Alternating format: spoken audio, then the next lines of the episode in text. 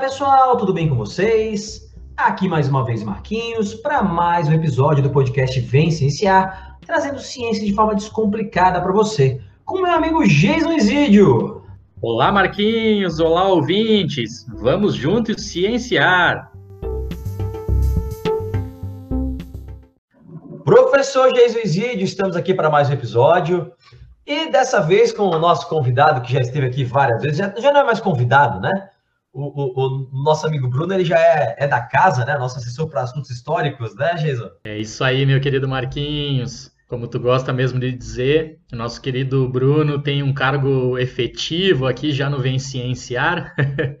e hoje estamos aí então, Marquinhos, para falar de um episódio fantástico, mais um tema que está muito na boca do povo aí nas redes sociais. E eu particularmente perturbei o professor Marquinhos para a gente fazer um episódio desse, discutir então um tema científico que eu acredito que pode ajudar bastante a nossa sociedade na atualidade.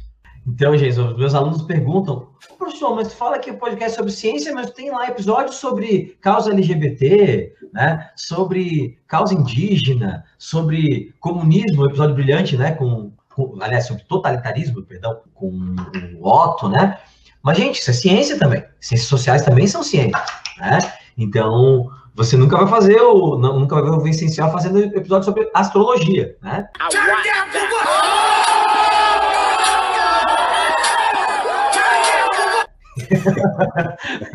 você faz história é ciência, né? Ciência social e é importante pra gente.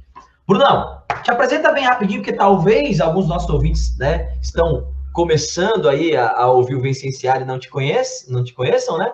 Então te apresenta rapidamente para a gente poder já começar o nosso papo aqui. Salve galera, tudo bem aí, pessoal? Então, na verdade, é, eu sou historiador, né? Sou formado em História pela UFSC, pela Universidade Federal de Santa Catarina. Estou em sala de aula, trabalho principalmente com ensino fundamental e médio, né? Estou mais com a aí na adolescência. Eu, na verdade, eu tenho cargo e, e, e, tem a questão da carteirinha, né? O Alckmin diz que ele tem a carteirinha 07 do PSDB. Eu tenho a 03 do Vencienciar. É minha esse número aí, eu vou, vou ostentar.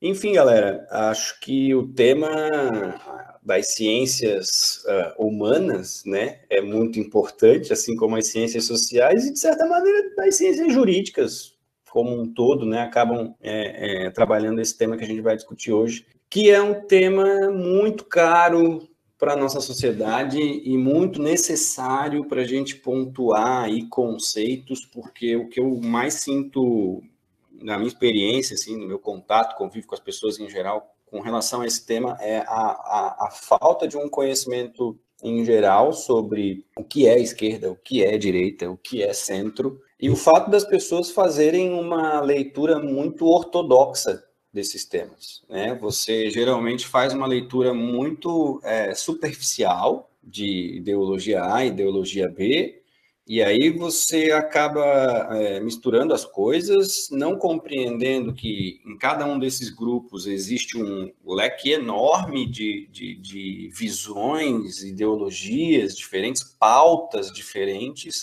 e que no Brasil a coisa se complica porque parece que tudo vira fla-flu, né, cara?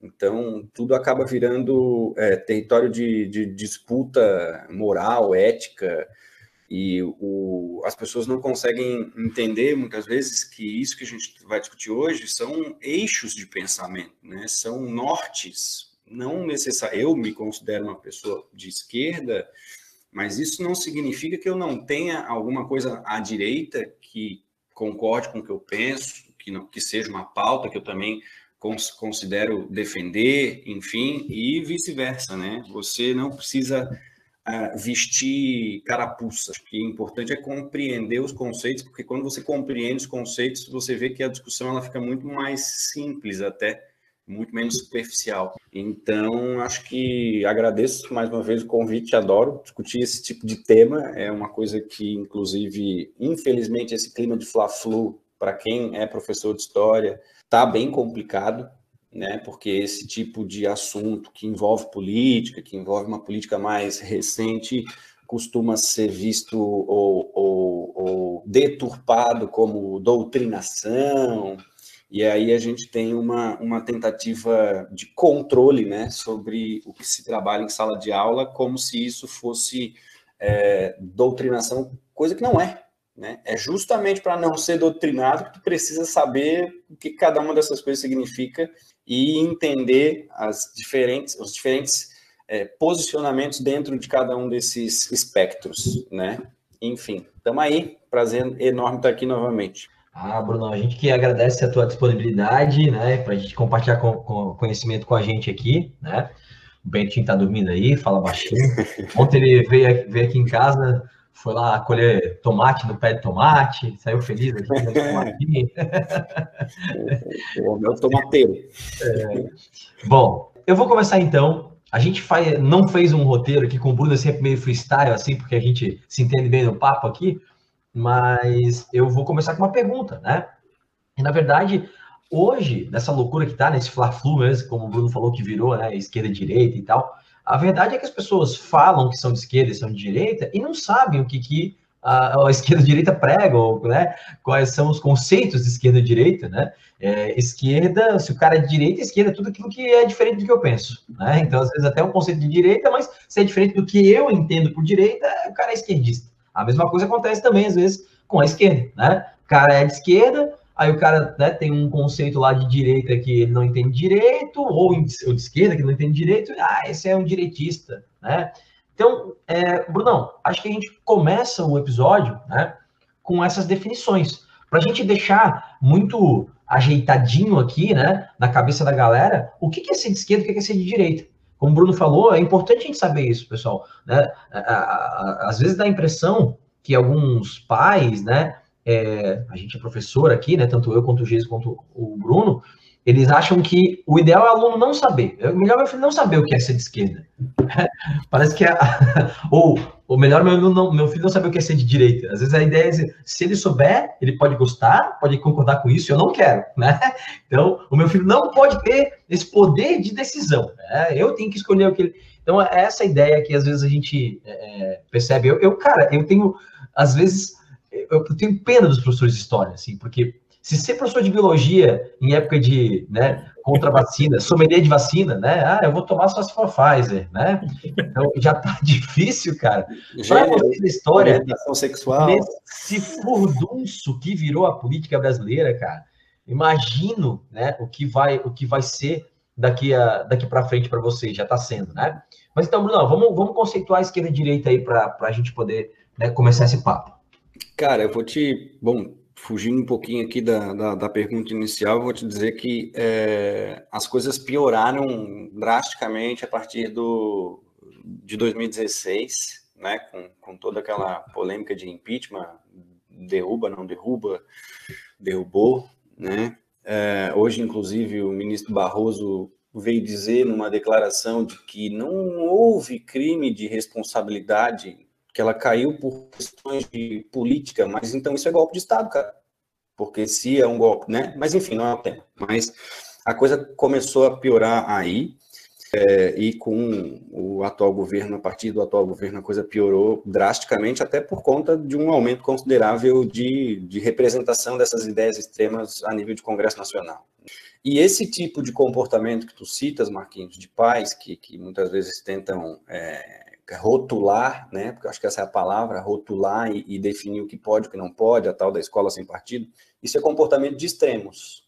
A gente consegue perceber esse tipo de comportamento nos dois extremos, tanto a esquerda quanto a direita. Né? Nós vivemos numa situação hoje de muito mais exposição à extrema direita, até porque a extrema esquerda no Brasil ela praticamente não existe, né? Ela é praticamente inexistente.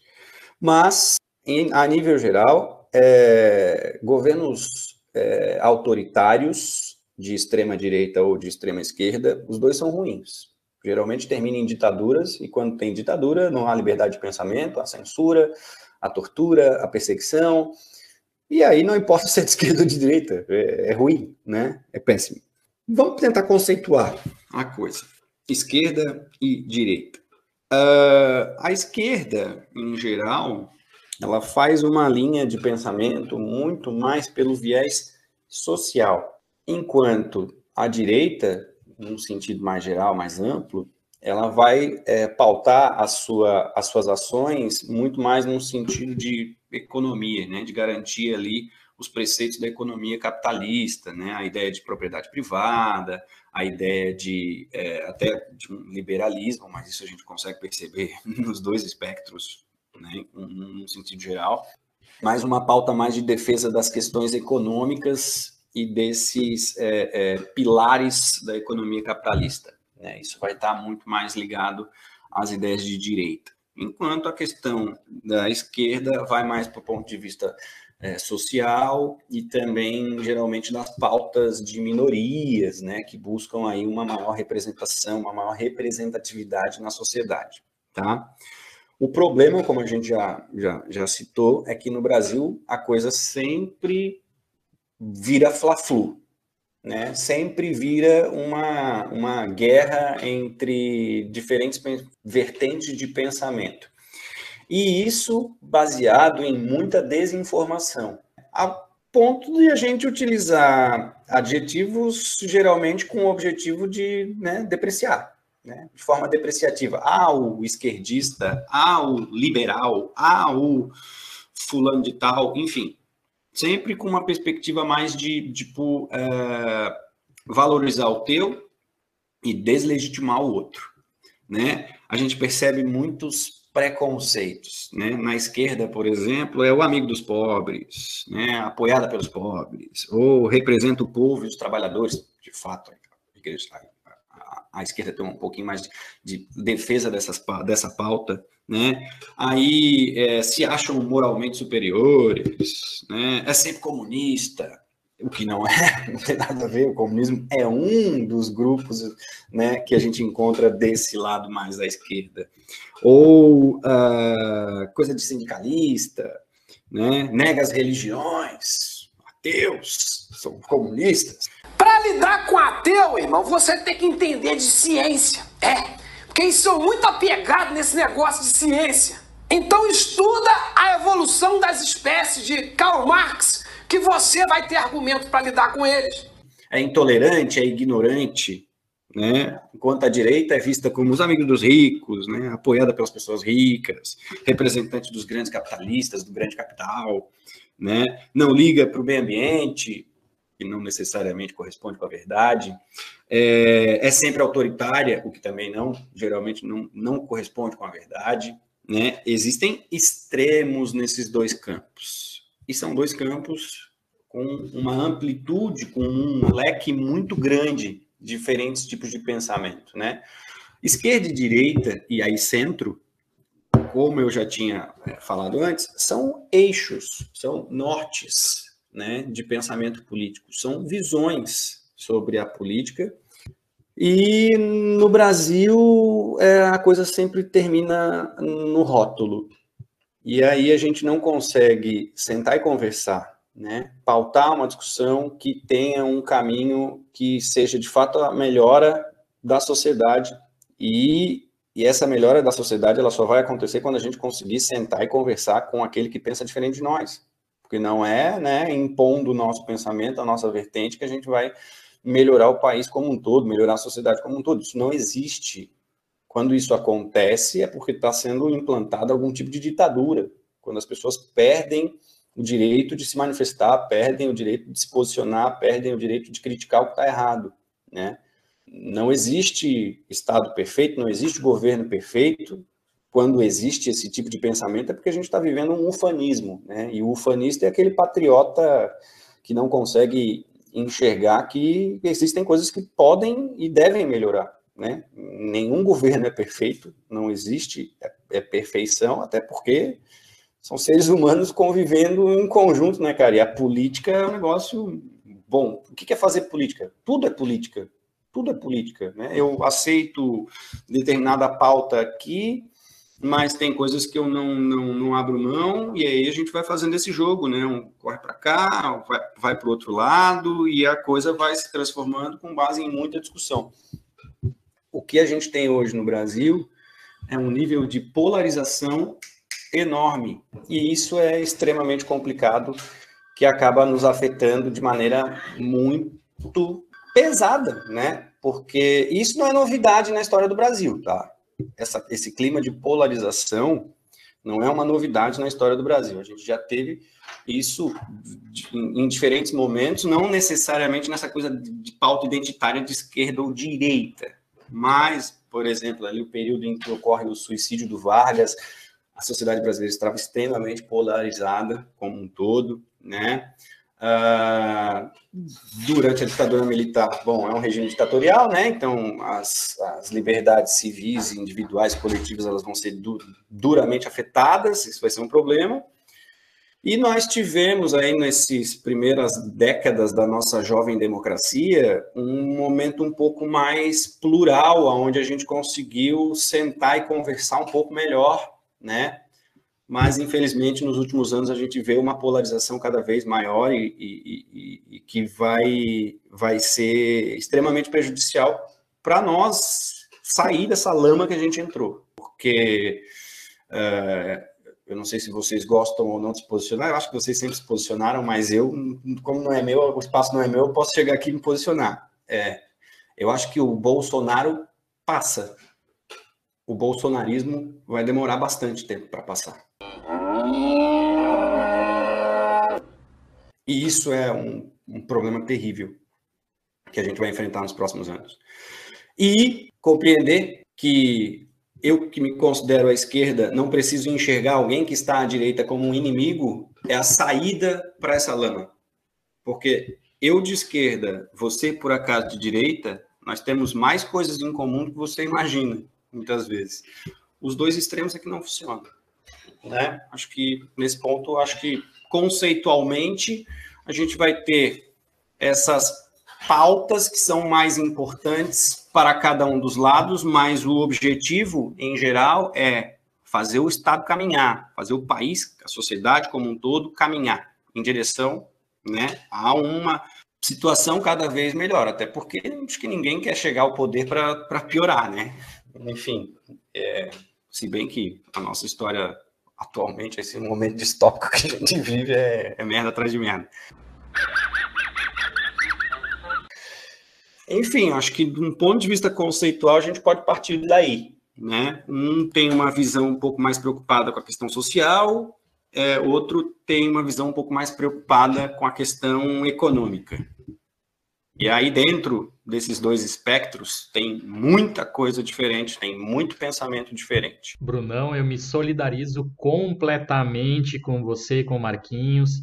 Realmente, se para nós, na graduação, na pós-graduação, não anda muito fácil lecionar nos presentes momentos, para ser professor realmente aí do ensino fundamental, do ensino médio, eu acredito que com todas essas discussões políticas e, enfim, também de gênero, raça, essas coisas todas, é, interferência de pais, deve estar sendo realmente muito difícil fazer o trabalho de ser ali um defensor da ciência no, no ensino mais básico no, no, presente momento.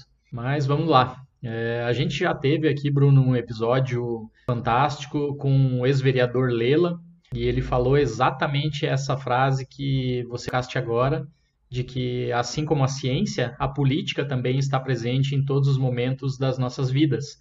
Ele até citou um exemplo assim, olha, quando você acorda de manhã cedo e você aperta aquele interruptor ali para aparecer uma, uma luz né, dentro da, da sua casa, aquilo ali tem uma decisão política. Alguém teve que em algum momento decidir para que fosse construído lá uma subestação, que fosse passado um cabeamento elétrico ali, enfim, para desenvolver a, a, tua região e no presente momento também, né, a gente está vivendo aí por um acaso a discussão né, no nosso Congresso Nacional da possível privatização da Eletrobras, né, da empresa pública aí que fornece energia para milhões de brasileiros.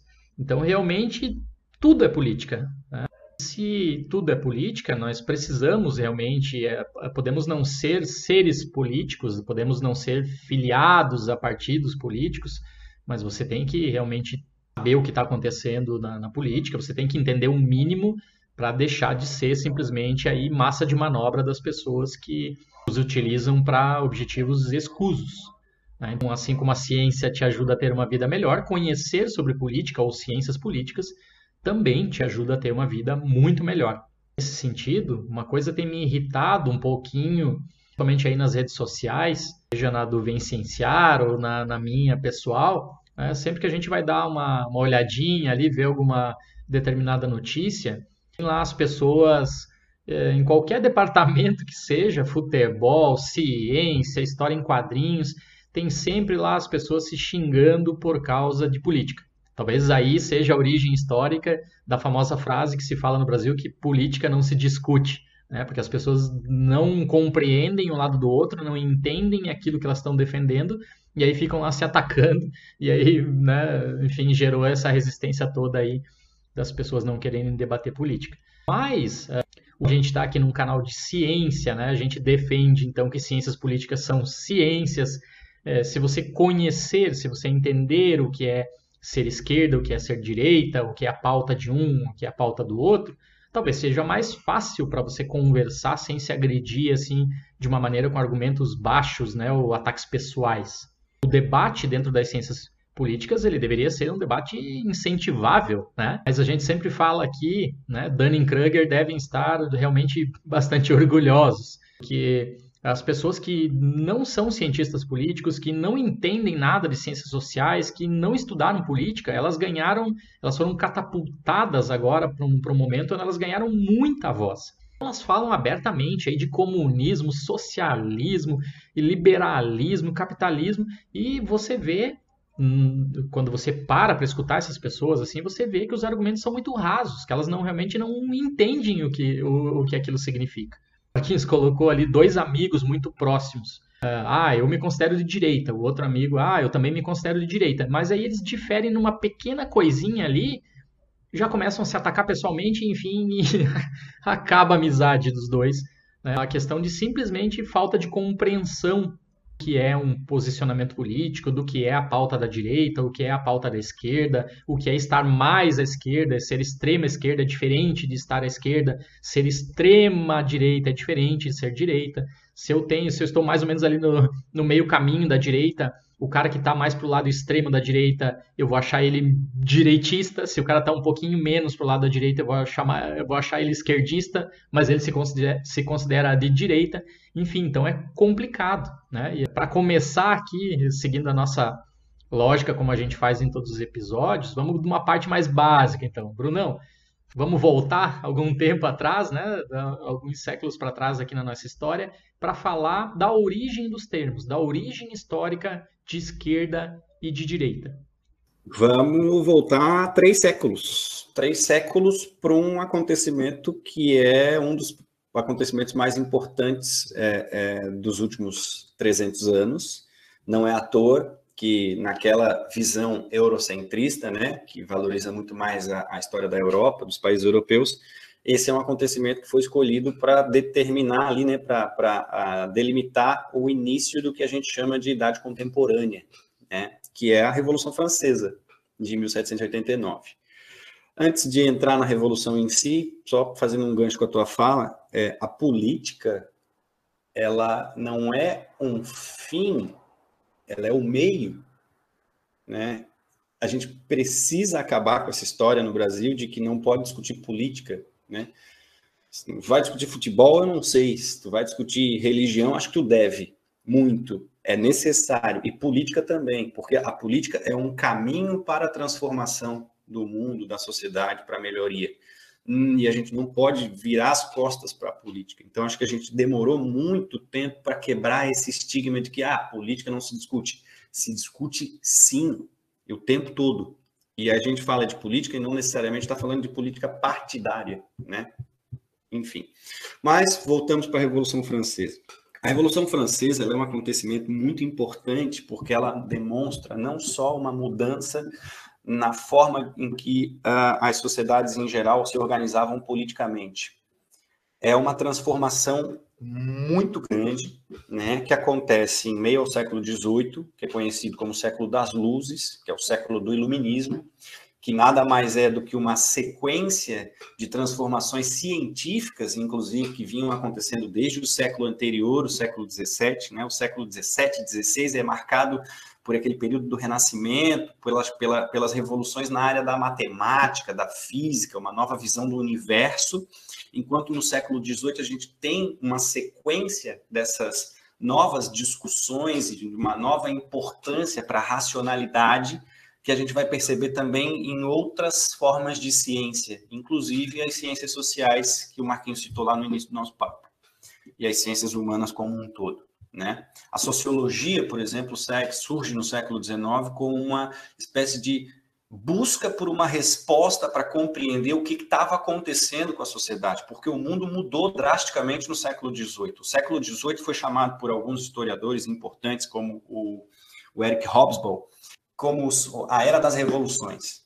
Então nós temos três revoluções no século nesse período aí do século XVIII acontecendo. O iluminismo, que é uma revolução cultural que demarca a, a, ascensão da burguesia, a burguesia que é uma classe social que vai surgir lá a partir do renascimento comercial e urbano, lá pelo início do século XI, XII, em que é, sai da classe servil né, e enriquece, então tem uma ascensão econômica primeiro, e aí a burguesia cada vez mais rica não tinha acesso a direitos políticos, políticos porque a política era dominada pela nobreza né, e pelo clero como um todo, o clero católico, né? Falando bastante dessa questão mais europeia, porque é aí que surge essa origem, né? Onde é aí que, tem origem essa ideia, ideia de esquerda e direita, enfim. Além do iluminismo, nós temos a Revolução Industrial, que altera drasticamente a relação que a gente tem com a produção de riqueza, né? E a ideia também de mão de obra, exploração da mão de obra, nós vamos ter o trabalho assalariado, substituindo aquela história de que o servo trabalhava por, por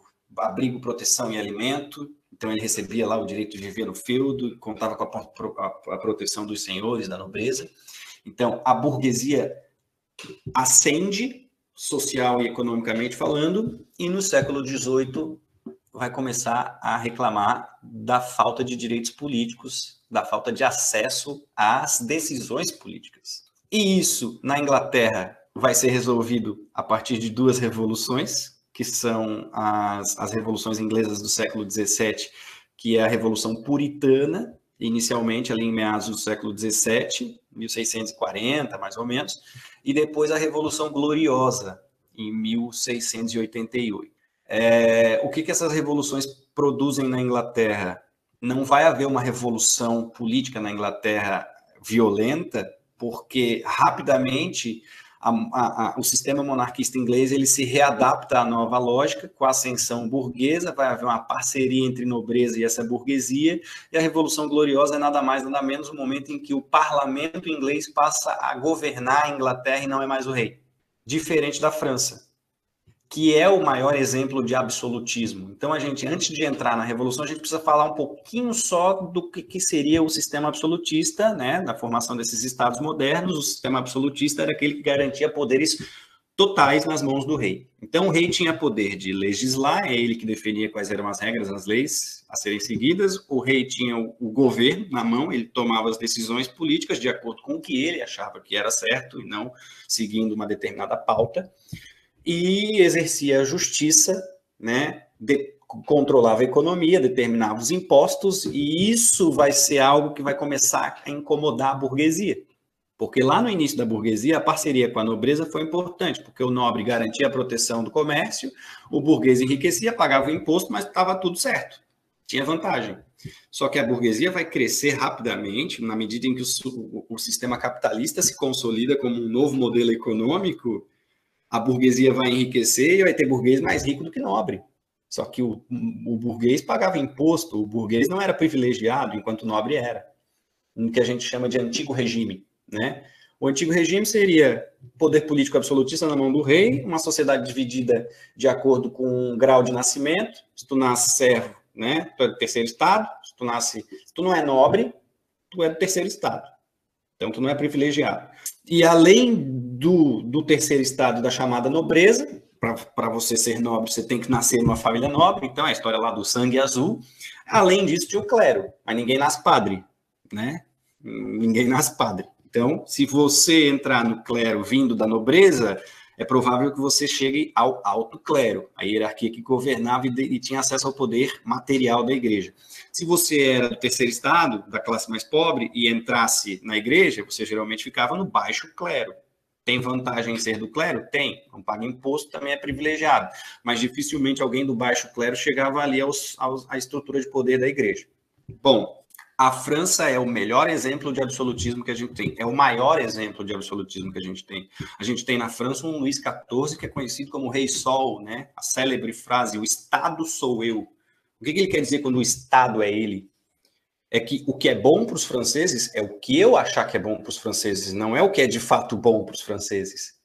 E olha que o, o, o Luís XIV não foi um, um, rei ruim, tá? A gente acaba vendo ele como extremamente autoritário e, e uma figura quase que maquiavélica por conta da história dentro dessa concentração alta de poder nas mãos dele.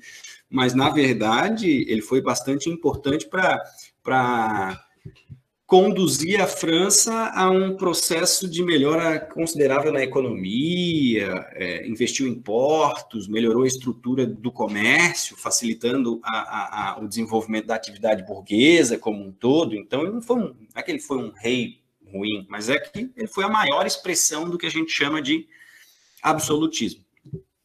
E na França, então, no final do século XVIII, nós tínhamos uma situação, uma, uma situação interessante. Eu adoro dar essa aula.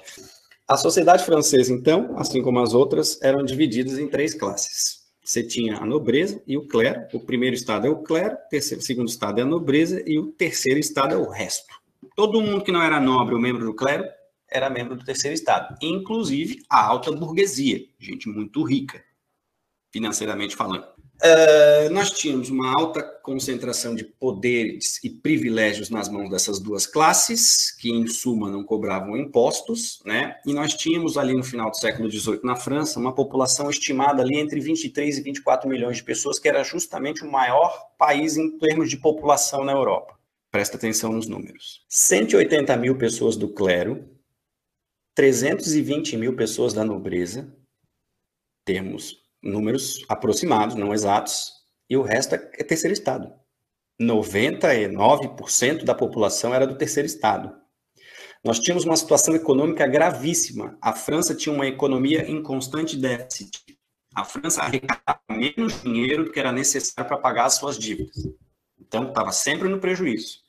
Calhou de lá em 1789 o rei da França ser o Luís XVI, que era neto do Luís XV.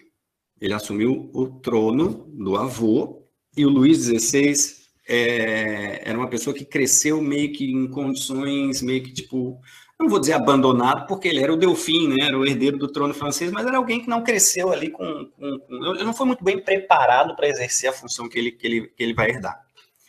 E dizem também que o Luís XVI, para tu convencer ele de alguma coisa, bastava ser o último a falar com ele que ele era muito sugestionável, assim, tá?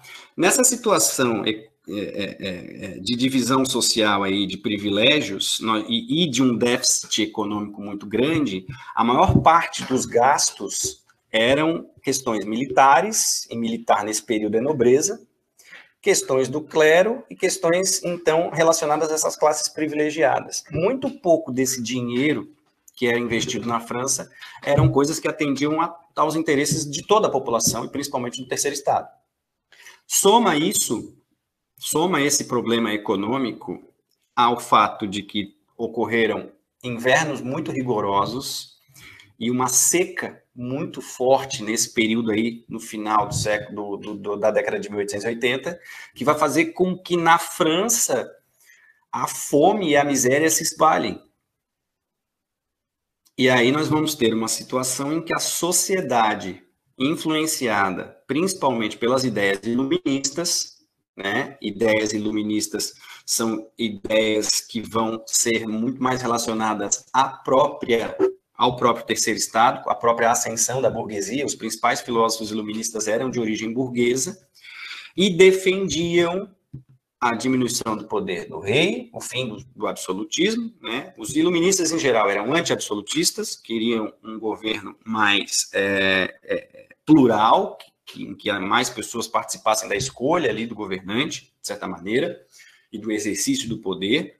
Era contra os antigos privilégios feudais, esses privilégios que a nobreza e o clero possuíam, e era totalmente a favor do que a gente chama de liberalismo, que é um, um, uma outra teoria que surge a partir do iluminismo. O liberalismo político vai defender o fim do absolutismo. Pode até ter um rei, mas que seja uma monarquia constitucional, que o rei não governa mais de acordo com o que ele pensa, o que ele acha.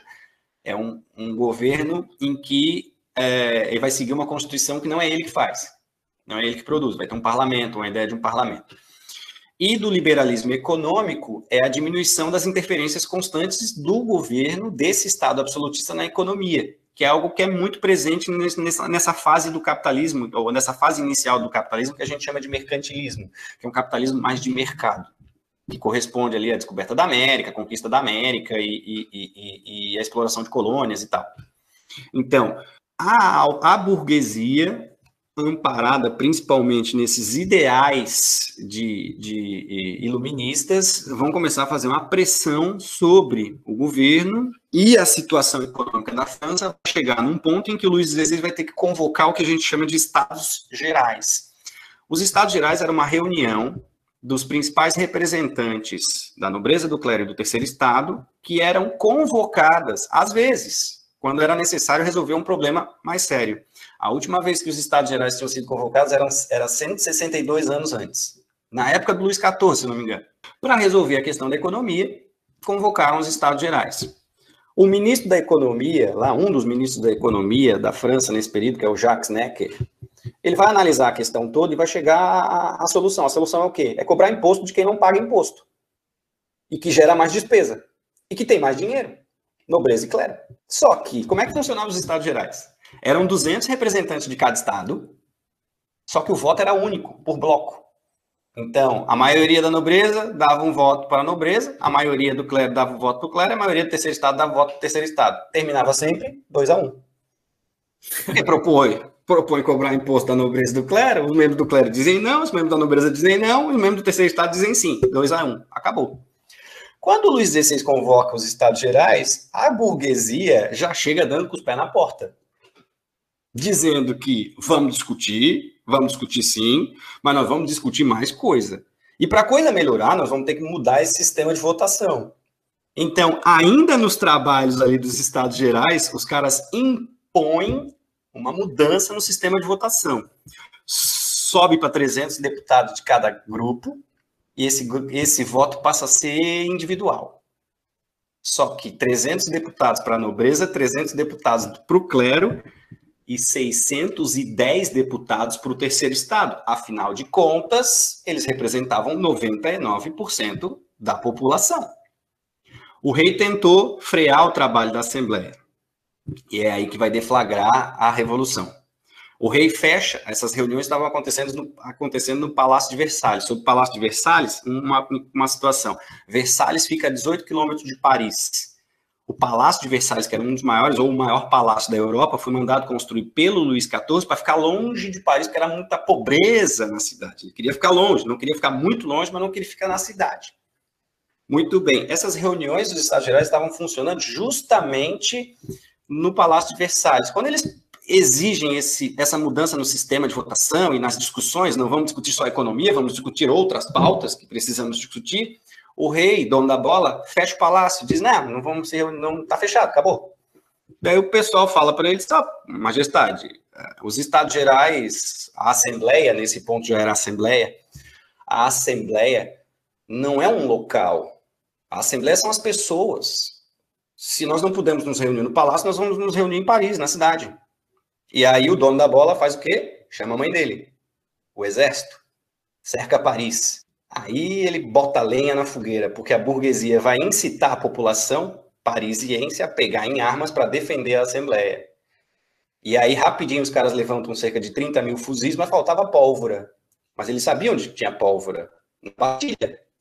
E a Bastilha era um dos maiores símbolos do poder monarquista na, na França, porque era uma além de ser um depósito de armas, ela era também uma prisão para os principais opositores do rei. Então era um símbolo do poder absolutista. Os caras destruíram a, a, a, a Bastilha na mão, velho. Os caras destruíram um prédio de origem medieval na mão, não deixaram nenhum tijolo. E foi o primeiro cara a morrer, o governador da Bastilha. De tanto apanhar, ele pede, para de bater e me mata. Eles decapitaram ele. Foi o primeiro a perder a cabeça.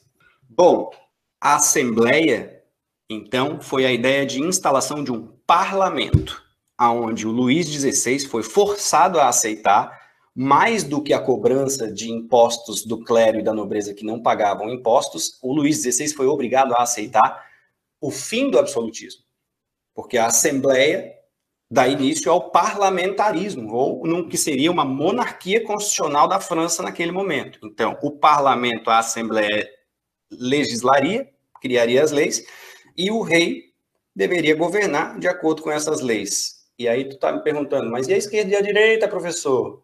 É aqui que entra.